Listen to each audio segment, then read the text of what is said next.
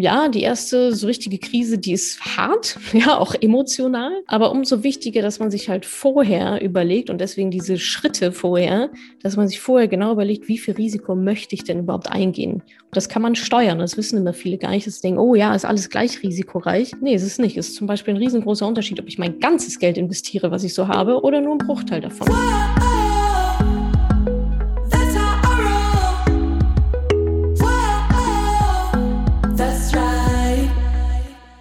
Salut, ihr Money Pennies und alle, die es werden wollen. Ganz herzlich willkommen zu einer brandneuen Podcast-Folge. Ich war zu Gast bei Desired, der Podcast, und habe Gastgeberin Johanna Rede und Antwort zum Thema Finanzen gestanden. Unter anderem verrate ich euch meine wichtigsten Finanztipps überhaupt, warum es so elementar ist, Geld im eigenen Namen zu haben, besonders für uns Ladies und welche Finanzprodukte man als Einsteigerin wirklich benötigt. Außerdem sprechen wir darüber, warum Frauen besser investieren als Männer. Stichwort schlaues Risiko. Also seid, seid gespannt und ganz viel Spaß beim Hören. Ich bin Johanna und ich habe heute einen Gast hier, auf den ich mich schon ganz besonders lange gefreut habe.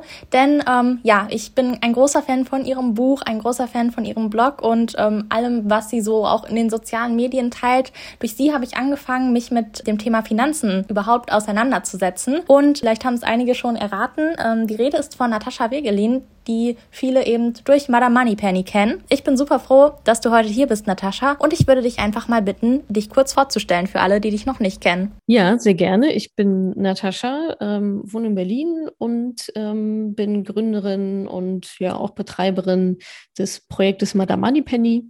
Und mit Madame Moneypenny helfen wir Frauen in die finanzielle Unabhängigkeit, damit sie ihre ja, Finanzen selbst in den Griff bekommen, Vermögen aufbauen und ja, keine finanziellen Sorgen, vor allem im Alter auch haben müssen. Ja, sehr schön. Ich freue mich auf jeden Fall total, dass wir dich heute hier haben, denn du bist auch der erste Kontakt, den ich so mit dem ganzen Finanzthema hatte. Und das finde ja. ich dann natürlich super, dass ich dir heute auch noch ein paar Fragen stellen kann und ähm, vielleicht auch andere da dann so ein bisschen an das Thema ranführen kann. Denn ich denke, viele unserer Zuhörerinnen und Zuhörer sind vielleicht auch noch gar nicht so mit dem Thema vertraut. Deshalb würde ich als erstes auch einfach mal fragen, was sind denn so die wichtigsten Finanztipps, die du einer Frau oder auch einem Mann, je nachdem, geben würdest? ja, also ist mal ganz äh, geschlechterneutral. Äh, die wichtigsten Finanztipps ähm, sind auf jeden Fall und dann jetzt doch wahrscheinlich noch mal ein bisschen frauenspezifischer, ähm, Geld im eigenen Namen zu haben. Das merke ich halt ganz oft bei Frauen und das ist, ist jetzt gar nicht nur so unsere Mama- und Oma-Generation, sondern vielleicht auch so Anfang Mitte 30-Jährige, die nichts in ihrem Namen haben. Da wird eine Eigentumswohnung gekauft, aber man selber steht da gar nicht mehr drin äh, in, dem, äh, in den Eintragungen, war gar nicht mit beim Notar und so weiter oder irgendwelche Konten, die halt nur auf den Namen des Mannes laufen, dann vielleicht mit irgendeiner Vollmacht, aber das reicht halt nun mal einfach nicht. Oder dass es keine Rentenversicherung gibt im eigenen Namen oder so. Also das ist auf jeden Fall schon mal Tipp eins: Vermögen im eigenen Namen zu haben. Dann zwei, überhaupt Vermögen aufzubauen, im eigenen Namen dann. Tipp drei sicherlich, ähm, ja, eigentlich ein Low-Brainer, aber wird doch auch öfter mal falsch gemacht, ähm, nicht mehr Geld ausgeben, als man hat. Ganz einfach. Also keine Konsumkredite aufnehmen, nicht den Fernseher kaufen, der einfach viel zu groß und viel zu teuer ist, sondern schön in seinem eigenen Rahmen leben und dann eben versuchen, Einnahmen hoch, Ausgaben runter und somit dann Vermögen aufzubauen. Okay, gut, da sind auf jeden Fall schon mal ähm, gute Tipps dabei. Du hattest ja schon gesagt, es ist wahrscheinlich doch für Frauen nochmal anders als für Männer, gerade weil man eben oft nicht ja, Finanzen im eigenen Namen hat oder sowas oder weil viele Frauen sich, gerade früher würde ich sagen, aber heute wahrscheinlich auch immer noch so auf den Mann verlassen haben. Und ich glaube, das ist auch so ein Thema Finanzen, wo viele Frauen vielleicht sagen, ah, das ist nichts für mich und da bin ich mir unsicher. Mhm. Wie findet man denn da so am besten den Einstieg? Ja, also ich glaube, dass das, was du sagst, ist genau die Beobachtung, die ich auch habe, was einfach sehr, sehr schade ist. Ja, ich, obwohl manchmal bin ich mir auch nicht sicher, dass vielleicht sagen die Medien das auch zu häufig. Ja, Frauen sind sich da so unsicher und dadurch werden auch welche unsicher, keine Ahnung. Aber genau, wie starte ich da eigentlich? Das ist eigentlich egal. Hauptsache, ich starte irgendwo. Ja, es gibt Tonnen von kostenlosen Materialien. Da kann mir auch keiner sagen, ich habe irgendwie das Geld dafür nicht. YouTube ist kostenlos, Instagram ist kostenlos, Podcasts sind kostenlos. Einfach irgendwo einsteigen. Also ich meine, genau deswegen mache ich das Thema ja auch. Ja, also man kann natürlich auch sehr gerne bei mir einsteigen. Ich habe auch super viel Free Content. Und ja, vielleicht einfach mal auch damit anzufangen, so das eigene Geldverhalten zu beobachten. Ne? Also wie viel verdiene ich eigentlich? Wissen die meisten schon nicht. Äh, wie viel gebe ich eigentlich so aus? Das weiß eigentlich fast niemand von sich selber also so richtig, richtig.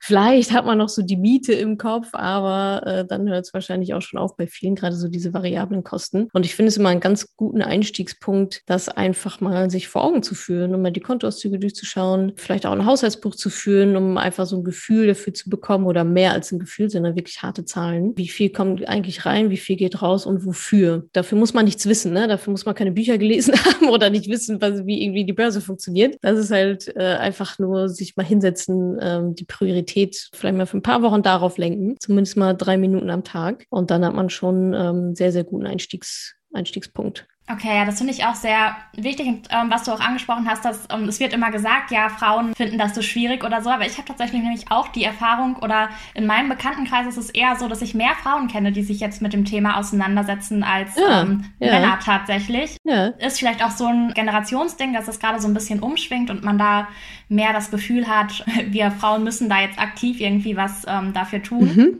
Genau, aber ich glaube, da ist es an sich jetzt nicht für Frauen schwieriger als für Männer oder sonst was? Nee, überhaupt nicht. Null. Also das, das Wissen ist ja das Gleiche, ne, was man sich da einfach aneignen muss. Ähm, die Schritte sind die gleiche, die man geht, um halt die Finanzen selbst in den Griff zu bekommen. Ich glaube, Frauen sind da ein bisschen mehr vorbelastet im Sinne von, also was du gerade auch gesagt hast, so eine gewisse Unsicherheit. Finanzen sind doch Männersache. Also ein paar Glaubenssätze, so ein paar ja, Glaubens- und Verhaltensmuster, die uns da eingetrichtert werden, wahrscheinlich schon als kleine Mädchen. Ja, ähm, sei mal nicht so laut, setz dich mal lieber hin, seh mal hübsch aus. So.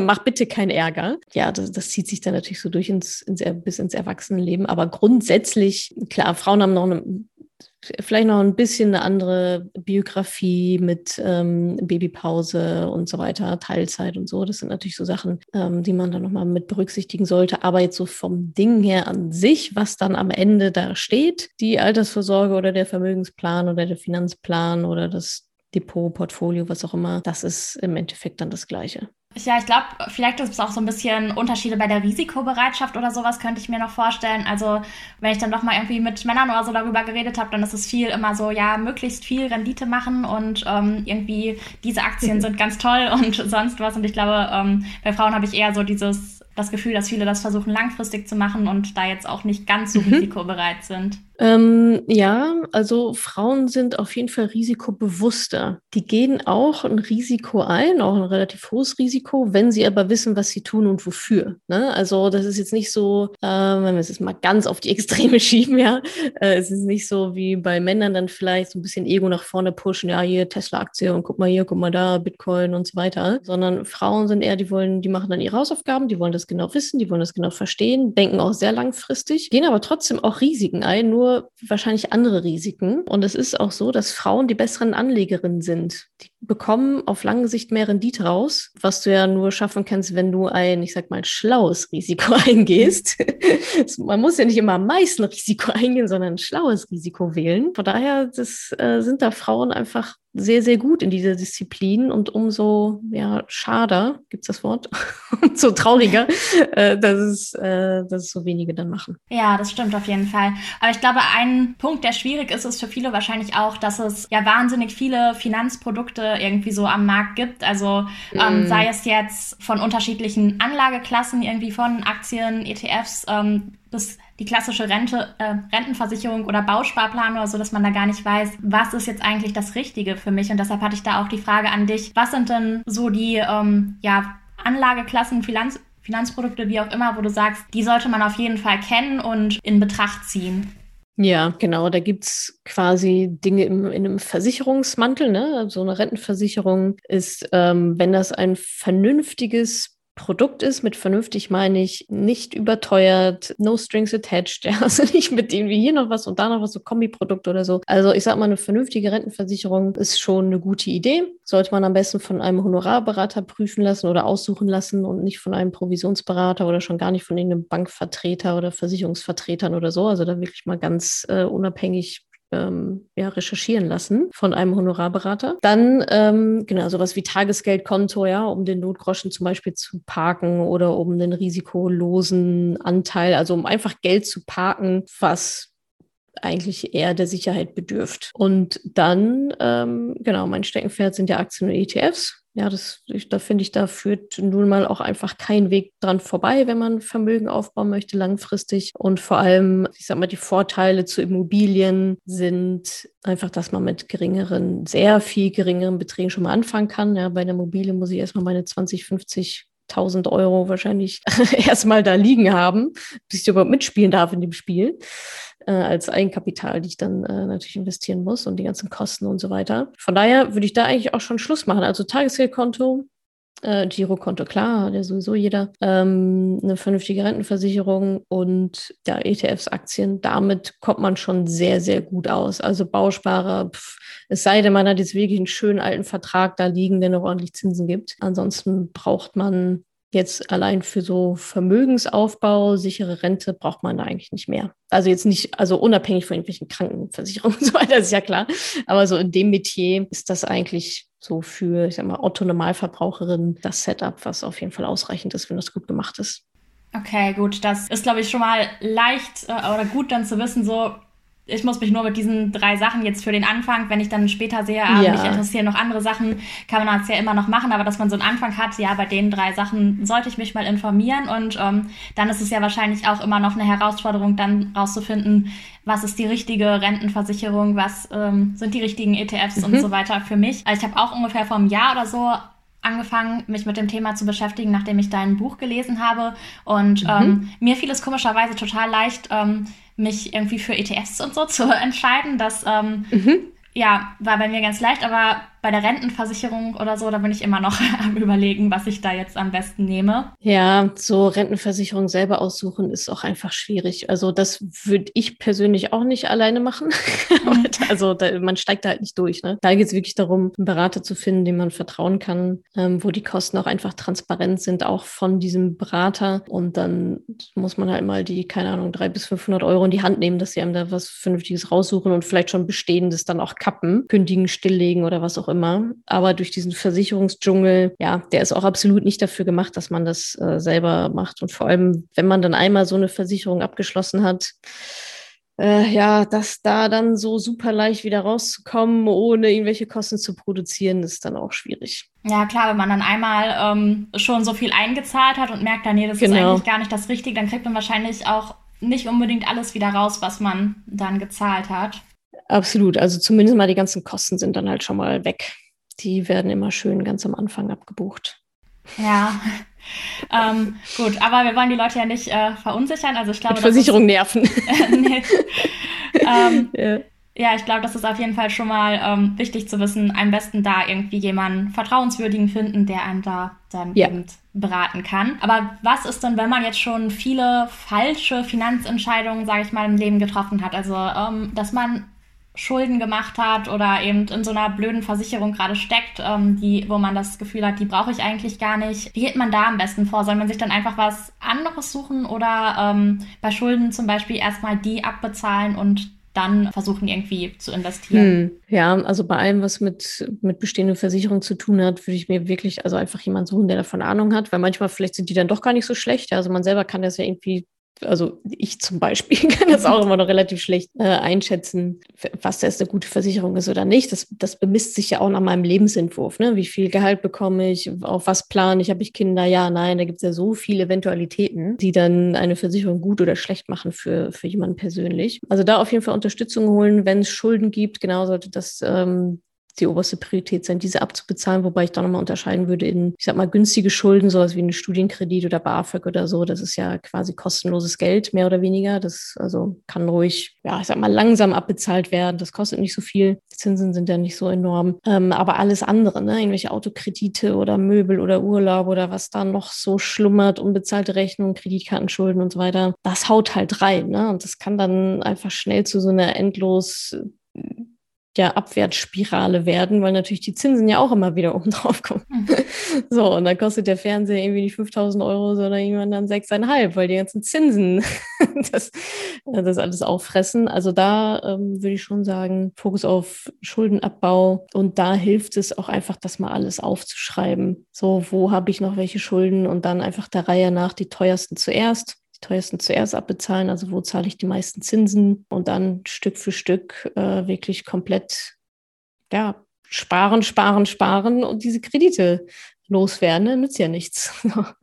Sagen wir ein Jahr sparen ist aber Verzicht, ja, guess what? So, wenn du dir halt irgendwie drei Kredite anlachst, dann äh, kannst du halt auch mal irgendwie ein halbes Jahr nicht auswärts essen gehen und musst mal diese, diese Dinger da abbezahlen. So, das ist dann, ähm, ja, wie du schon sagst, schlechte Entscheidung getroffen. Das ist ja auch, also ist ja auch nicht schlimm in dem Sinne, kann man ja alles wieder gerade rücken. Aber dafür muss man dann eben auch seine Gewohnheiten ähm, anpassen und ändern, seine Verhaltensmuster ändern, dass man da rauskommt und vor allem auch nicht wieder direkt reingerät. Also da einfach mal eine Übersicht machen, auch an Versicherungen, was habe ich eigentlich alles, Schulden, was habe ich eigentlich alles, Vermögen, was habe ich da. Und von da aus ergeben sich dann eigentlich die nächsten Schritte. Hast du da irgendwelche so Spartipps, ähm, an welchen Sachen man auf jeden Fall ganz gut einsparen könnte, dann, wenn man jetzt, sei es auf ein Ziel hinausspart oder eben auch einfach Schulden abzahlen möchte? Ja, von bis, ne? Also das kann man natürlich bis ins Extreme dann treiben. Aber ich sag mal, was sind so große große Fresser, also die Fixkosten machen es dann natürlich aus. Ne? Also wenn ich einmal an Fixkosten sparen kann, das sind Kosten, die jeden Monat quasi mit dem gleichen Betrag immer wieder kommen. Wenn ich da einmal was einsparen kann, dann spare ich ja die ganzen nächsten Monate auch. Also sowas wie Miete, sowas wie Handyvertrag, sowas wie Autoversicherung. Also diese ganzen ähm, oder generell irgendwelche anderen Versicherungen, irgendwelche Abos kündigen. Also die Sachen, die jeden Monat auftauchen, da ist das Schöne daran, da muss ich mich nur einmal hinsetzen und das kündigen. Und dann spare ich, spare ich quasi forever. Äh, nicht nur einmalig, sondern dann langfristig auch. Also da würde ich auf jeden Fall reingehen, was sind da so die Fresser, gerade auch so Handyvertrag und so. Irgendwelche Zeitschriften, Abos, Fitnessstudio-Abos, was man sowieso nicht nutzt. Also ich glaube, wenn man da mal so dreieinhalb Sekunden drüber nachdenkt, dann findet man schon einige Sachen, wo man sich so denkt, ach, naja, okay, ja, da ist doch noch vielleicht ein bisschen Sparpotenzial. Und ansonsten alles, was man nicht unbedingt äh, braucht. Ja, das ist dann eine Abwägung, das dann Sätze von Prioritäten. Baue ich meine Schulden ab oder, äh, keine Ahnung, mache ich den Urlaub äh, in Thailand? So. Na. Ja, es ist dann halt so. Ne? Mhm. Äh, zu den Abos kündigen und so ähm, kann ich auch sagen, das habe ich dann nämlich auch ungefähr vor einem Jahr so ganz viele gekündigt, wo ich wirklich irgendwelche Zeitschriften-Abos hatte oder ich weiß nicht, bei wie vielen Streaming-Anbietern ich ein Abo hatte, wo ich gar nichts geguckt habe oder so. Und ähm, oft hat man das Gefühl, yeah. ja, das steigt mir irgendwie alles so über den Kopf und ich weiß gar nicht, wo kündige ich am besten und wie mache ich das. Und da habe ich dann wirklich gesagt, okay, ich nehme jetzt einfach mal einen Nachmittag und setze mich jetzt da dran und mache da nichts anderes und dann danach habe ich es hinter mir. Und, ja, ähm, voll gut. Ja, ja, das ist dann im Endeffekt ja. läppert sich das ja auch und dann kann man irgendwie im Monat Total. schon mal 50 bis 100 Euro sparen, wenn man einfach diese ja. paar Verträge kündigt. Ja, absolut. Und genau wie du sagst, einmal hinsetzen und machen, ähm, dann hat man es halt auch hinter sich. Und das sind ja meistens auch nur so ein paar Klicks. Also ich meine, man muss ja nicht mal irgendwie per Einschreiben irgendwo was hinschicken mit Daumenabdruck und Eigenblutunterschrift oder so. Das geht ja mit ein paar Klicks. Und also, was ich auch empfehlen würde, ist sich mal so von allen Newslettern abzumelden. Ne? Also Newsletter in Anführungsstrichen, quasi Werbe-E-Mails. Hier äh, 20% Rabatt, äh, bei Bestellwert über 100 Euro gibt's irgendwie, ist Versand kostenfrei. So dieses ganze Pull, ja, wo man halt so reingezogen wird und sich denkt, ach, eigentlich brauche ich ja gar keine Schuhe, aber die sehen ganz gut aus. Und ich spare in Anführungszeichen auch noch, wenn ich gleich zwei kaufe. Ähm, also einfach auch einfach diese Verlockung so ein bisschen auszuschalten, ne?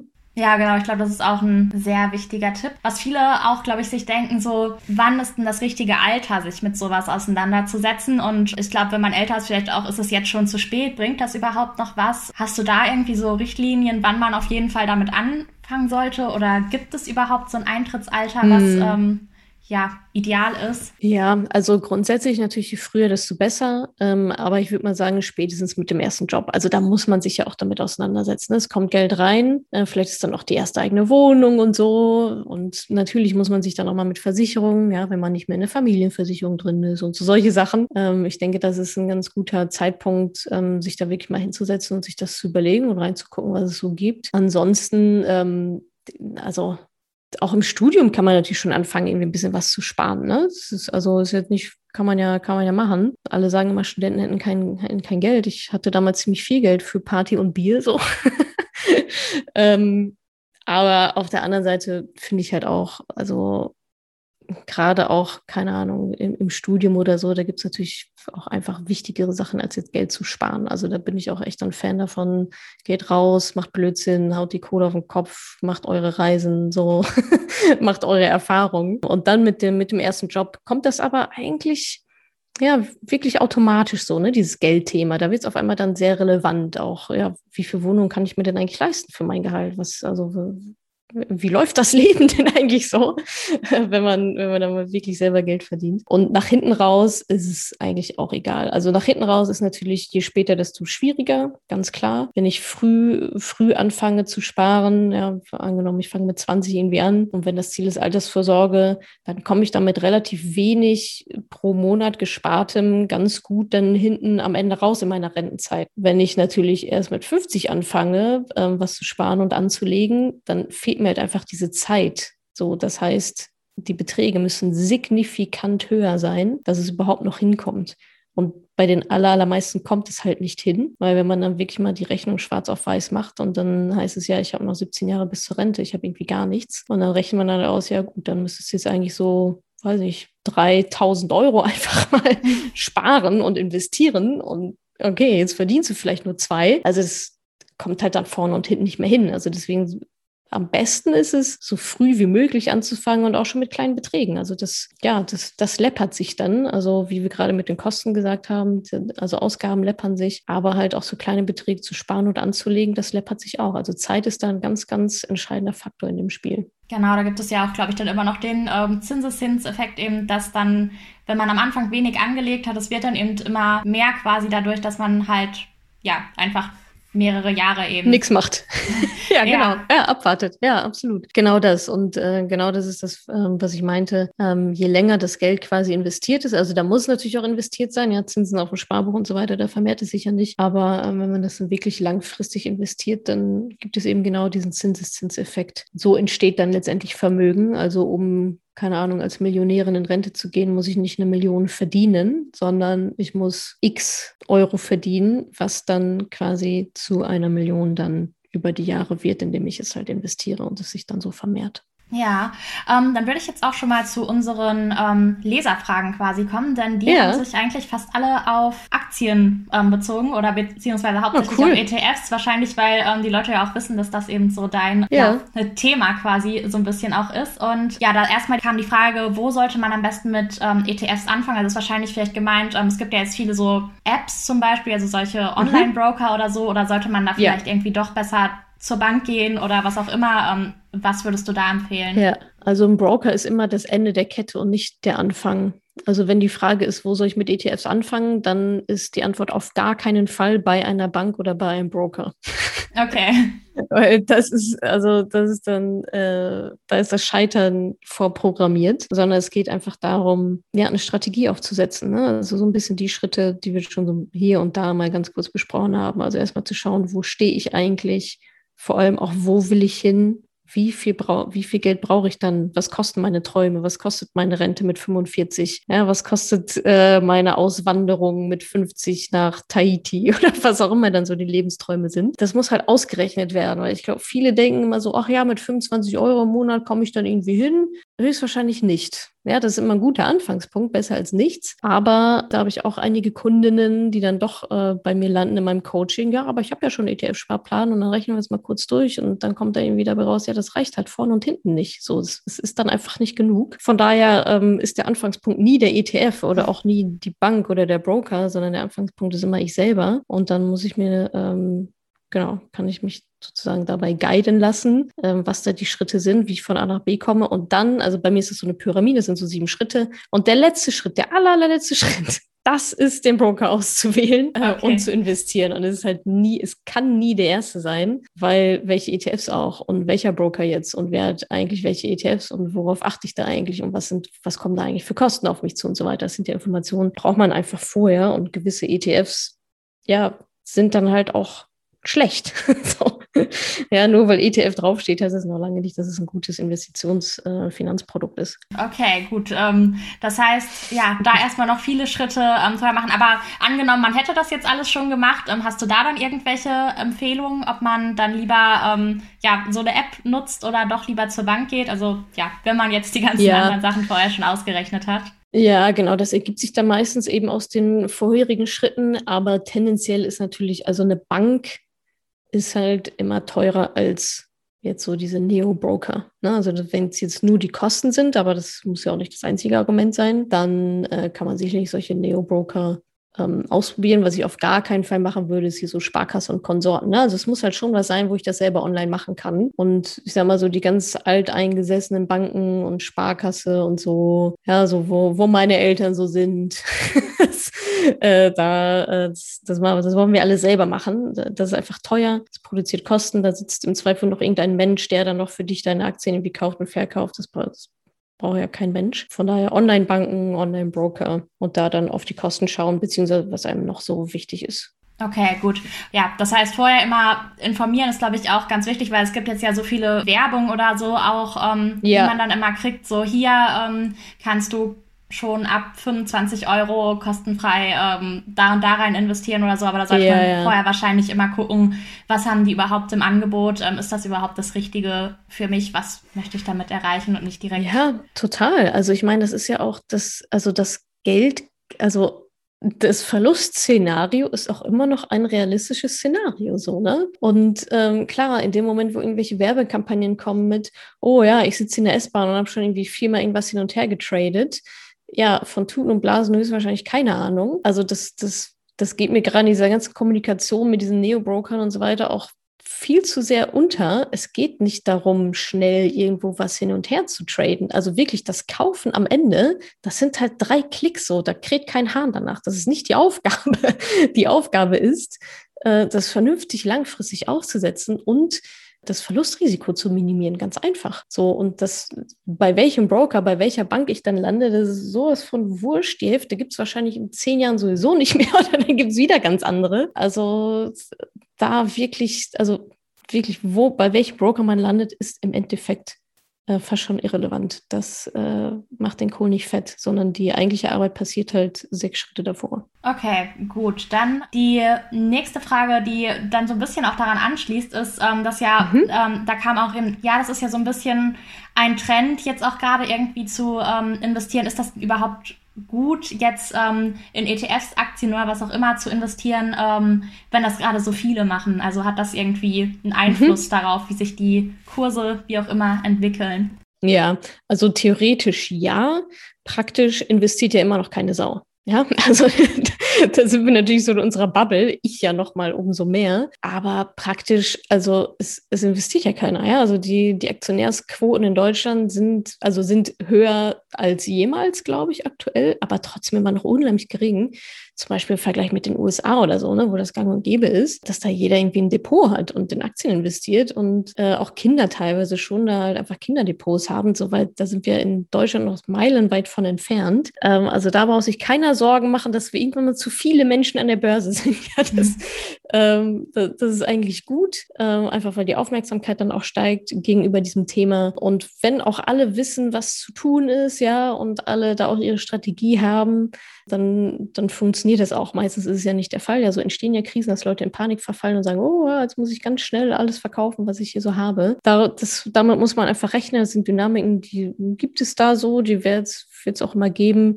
Ähm, die gibt es aber auch immer, wenn nur wenige Leute an der Börse sind und die gibt es auch, wenn viele Leute an der Börse sind. Also das spielt gar keine Rolle. Da brauchen wir uns in Deutschland und eigentlich ach, auch weltweit ähm, keine Sorgen machen. Das ist so ein bisschen wie, ja, was machen wir denn, wenn alle nur noch irgendwie Brokkoli essen? So wird halt auch nicht passieren.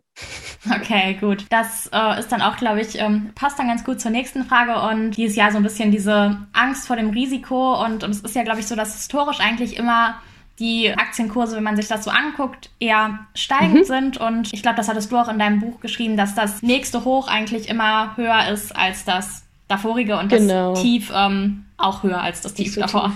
Ja, genau, ja, nicht ja, so tief. Genau.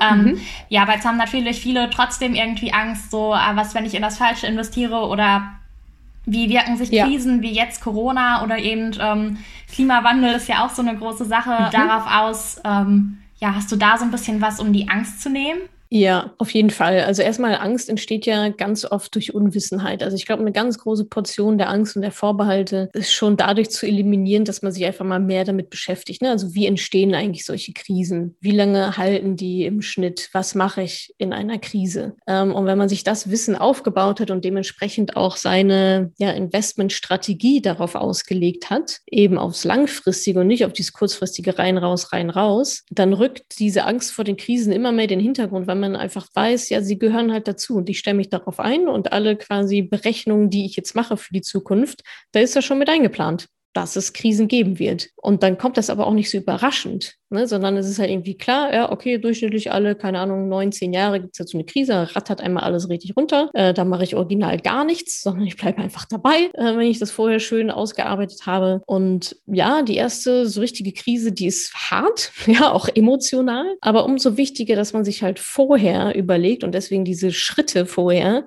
dass man sich vorher genau überlegt, wie viel Risiko möchte ich denn überhaupt eingehen. Das kann man steuern. Das wissen immer viele gar nicht. Dass sie denken, oh ja, ist alles gleich risikoreich. Nee, ist es nicht. Es ist zum Beispiel ein riesengroßer Unterschied, ob ich mein ganzes Geld investiere, was ich so habe, oder nur einen Bruchteil davon. So, ob ich sehr breit diversifiziert investiere, also mein Vermögen auf den Schultern von 2000 Unternehmen verteile oder nur in Lufthansa investiere und die machen die Biege und meine ganze Kohle ist futsch. Also da gibt es schon verschiedene Mechanismen da ist eben sowas wie emotionale, ja auch so eine Stressresistenz, auch wie ist meine Lebenslage, ne? Bin ich irgendwie Anfang 20, Heidi Ho, ja, gib ihm, kann man natürlich großes Risiko eingehen, weil man noch so unendlich viel Zeit hat, hinten raus. Das ist was anderes, als wenn ich äh, Anfang 50 bin und, ähm, keine Ahnung, noch für drei Kinder verantwortlich bin und vielleicht alleinerziehend oder so. Natürlich muss ich dann ein anderes Risiko eingehen. Aber das kann man steuern. So, da braucht man eigentlich keine keine Angst davor haben. Man muss halt wissen, was man tut, das schön analysieren und entsprechend dann die Maßnahmen und dann eben auch die ETFs. Ja, da sind wir dann wieder ganz am Ende. Ja, es gibt auch ETFs, die sind sehr viel risikoreicher als andere. Das einfach darauf dann auslegen und dann sollte das ähm, eigentlich kein Problem sein.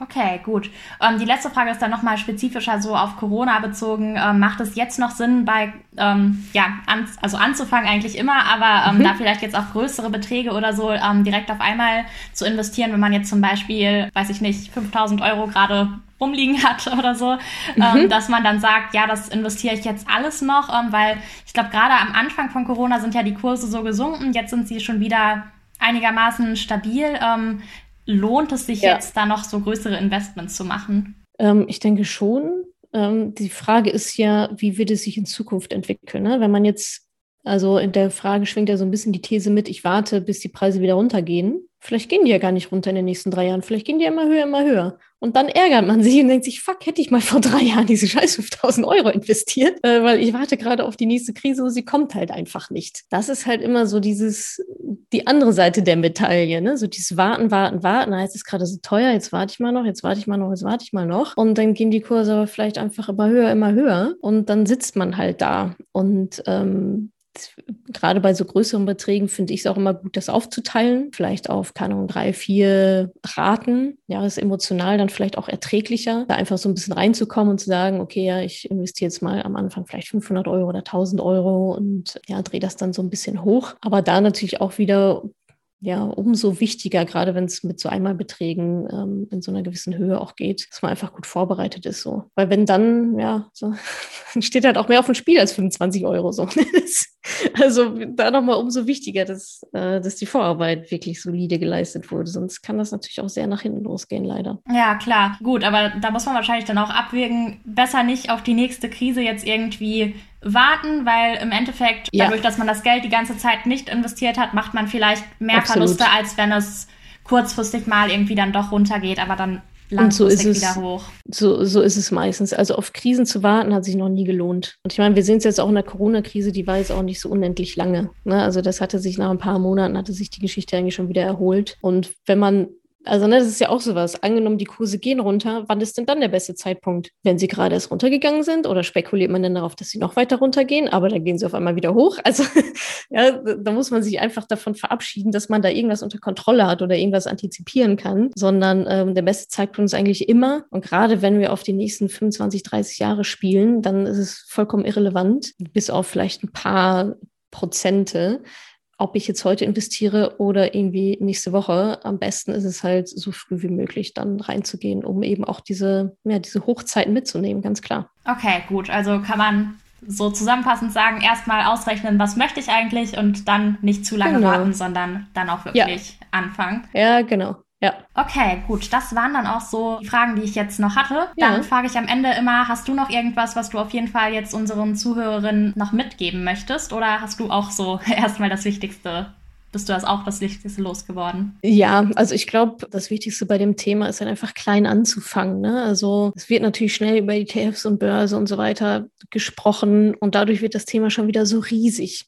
Ja, es ist, also es ist wie so eine Sprache lernen oder wie Fahrradfahren lernen oder so. Es ist ein Schritt nach dem anderen. Der Anfangspunkt sind nicht ETFs, sondern der Anfangspunkt ist erstmal bei sich selber zu gucken, zu schauen, wie steht es eigentlich um mich, was habe ich eigentlich auch so vielleicht für Ziele, was ist mir wichtig, welchen Lebensstil möchte ich vielleicht auch fahren, gerade in jüngeren Jahren, was muss ich dafür tun, was bin ich auch bereit dafür zu tun, was wiederum auch nicht. Also so ein bisschen, ich sag mal so Lebens ja, sich Lebensgedanken zu machen, weil dafür brauchen wir nun mal Geld. Und dann alles andere kommt dann wirklich ähm, nachgelagert und da sollte man sich jetzt auch nicht so super viel Stress machen, sondern einfach reinspringen in das Thema. Es sind dann, ist am Anfang auch ein bisschen Vokabeln lernen, ja, es ist dann auch eine andere Sprache irgendwo. Aber das kommt alles auch sehr so dann mit der Zeit. Also da gilt es jetzt auch nicht großartig zu stressen oder überhaupt nicht zu stressen und nicht zu sagen, oh ja, jetzt kommt hier der neue Broker und jetzt ist das so günstig und jetzt kaufe ich irgendwas. Das ist absolut die Fahrkarte in die absolut falsche Richtung. Also ganz entspannt, äh, vertrauenswürdigen Quellen ähm, folgen und einfach die Schritte gehen und dann ähm, ist es vielleicht nicht so super schnell, so super fix, aber einfach solide und dafür dann langfristig ja erfolgsversprechend. Okay, sehr schön. Dann ja, bedanke ich mich sehr, dass du da warst. Ja, danke auch. Hat Spaß gemacht. Ja, schön. ähm, und falls ihr, die hier gerade zuhört, noch irgendwelche Fragen habt, dann sendet die gerne an podcast.desire.de an unsere E-Mail-Adresse oder auch Verbesserungsvorschläge, die nehmen wir auch immer gerne. Okay, dann ja, wünsche ich dir noch einen sehr schönen Tag. Dir auch. Danke, mach's gut. Danke, dass du diese Podcast-Folge angehört hast. Wenn du noch mehr Tipps, Tricks und Inspiration möchtest, folge mir doch einfach auf Instagram und auf Facebook. Dort gibt es übrigens auch regelmäßige Live-Events mit mir.